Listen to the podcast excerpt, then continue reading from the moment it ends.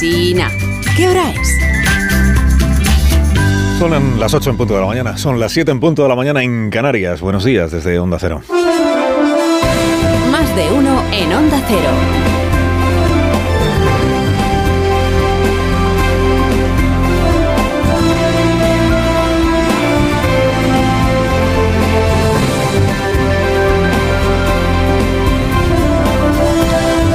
Están? Bienvenidos a una nueva mañana de radio. Estrenamos ya el sexto día de febrero del año 2024. Y entonces, ¿qué? Puigdemont, con este meneo que, te promete Sánchez ahora, la ley de enjuiciamiento criminal, ¿con esto te vale para dejarte amnistiar? ¿O tiene que seguir nuestro presidente con el cortejo? Ya que está costando convencer a este hombre de que se deje borrar su historial delictivo, ¿eh? de que se deje amnistiar.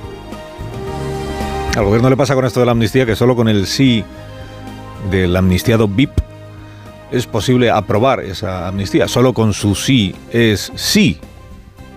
Y el amnistiado VIP no deja de ponerle peros al, al asunto. Cualquiera diría, pues son lentejas, chicos, si no te quieres dejar amnistiar, pues es tu problema, nos olvidamos, ya está.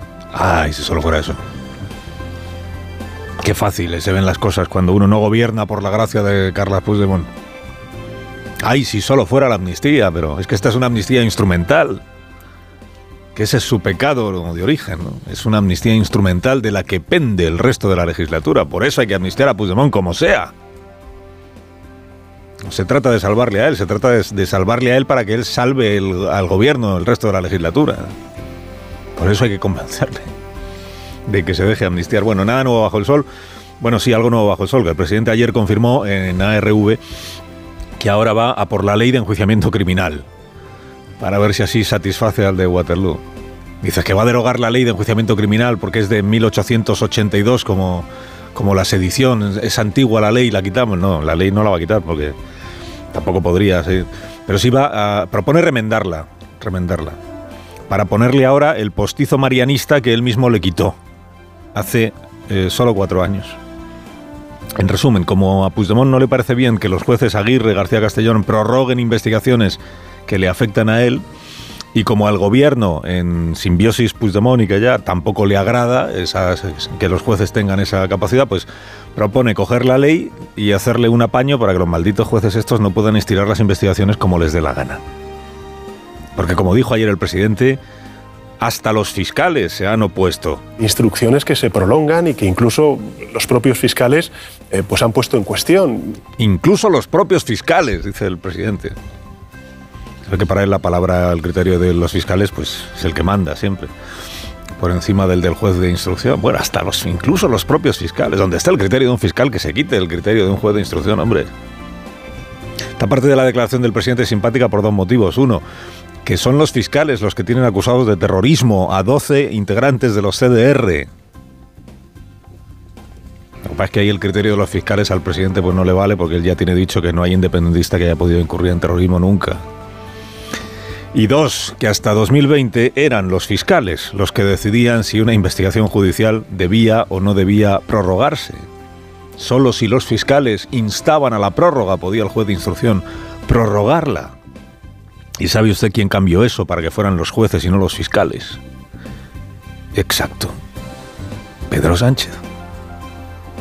Ya es un lugar común entre periodistas aficionados a la hemeroteca decir que es, que es posible siempre, siempre encontrar una declaración anterior del presidente que sostenga lo contrario de lo que ahora sostiene el presidente. Siempre encontrarás una declaración. Pero en este caso no es solo una declaración, en este caso es una proposición de ley.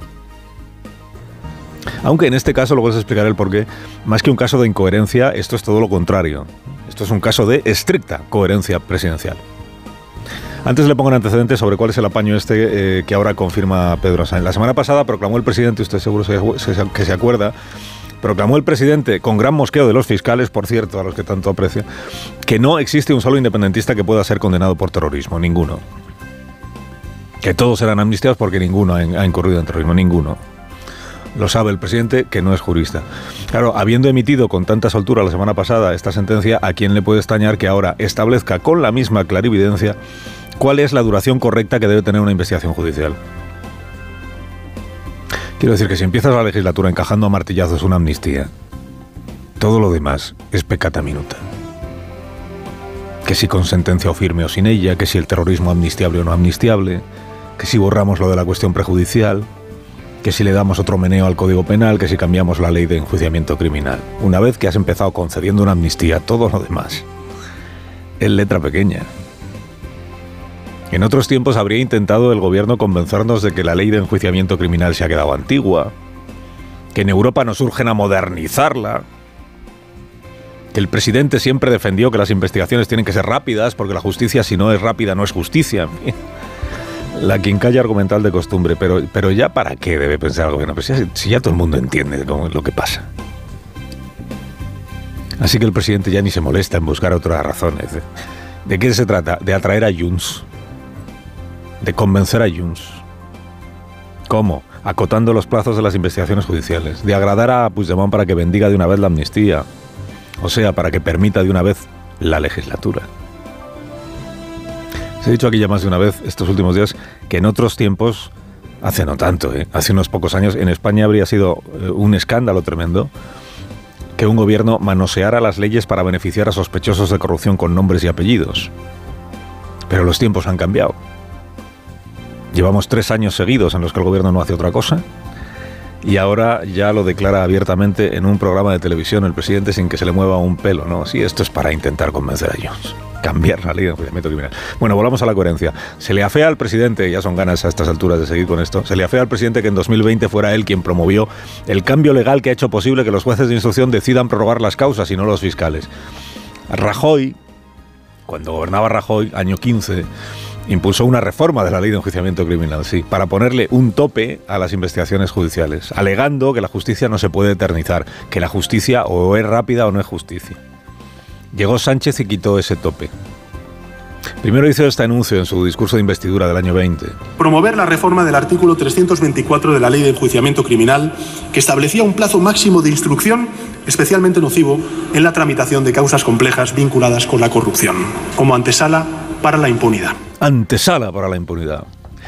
Después esto mismo lo plasmó Adriana Lastra, que era la portavoz del grupo parlamentario, en una proposición de ley que decía, aquí tengo el texto, está en la web del PSOE, decía aquella proposición de ley que la reforma de Rajoy, esto de poner topes a las investigaciones, había permitido extinguir la responsabilidad de delitos de corrupción que son los más complejos, entiéndase los más lentos de investigar, que fijar plazos da pie a que en lugar de justicia se haga injusticia y que, atención, dejar en manos de los fiscales la responsabilidad de prorrogar o no una investigación implicaba dar espacio a la impunidad.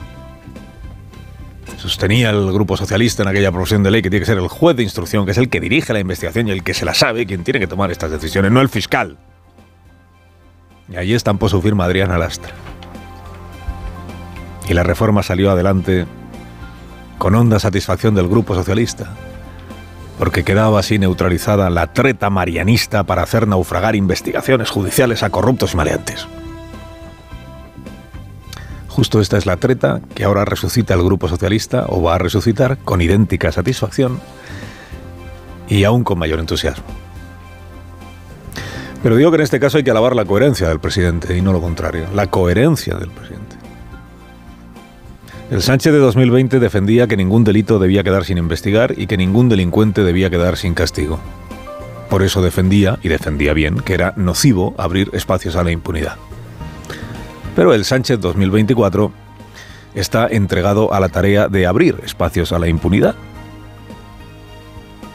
Claro que es nocivo impedir que una causa judicial llegue a puerto, pero es que a eso está dedicado el presidente desde hace seis meses. Bueno, alguno a hacer naufragar las causas judiciales. Luego es perfectamente coherente que ahora quiera deshacer su propia reforma porque ahora es él quien aspira a garantizarle a un procesado la impunidad. Ahora es él quien está exhibiendo o exhibiéndose en justo aquello que le imputaba a Mariano Rajoy. Abortar investigaciones judiciales, atando de manos a los jueces de instrucción para asegurar que políticos corruptos se vayan de rositas. Pura coherencia. Y a ver si Puigdemont así de una vez se deja amnistiar. Carlos Alsina en Onda Cero.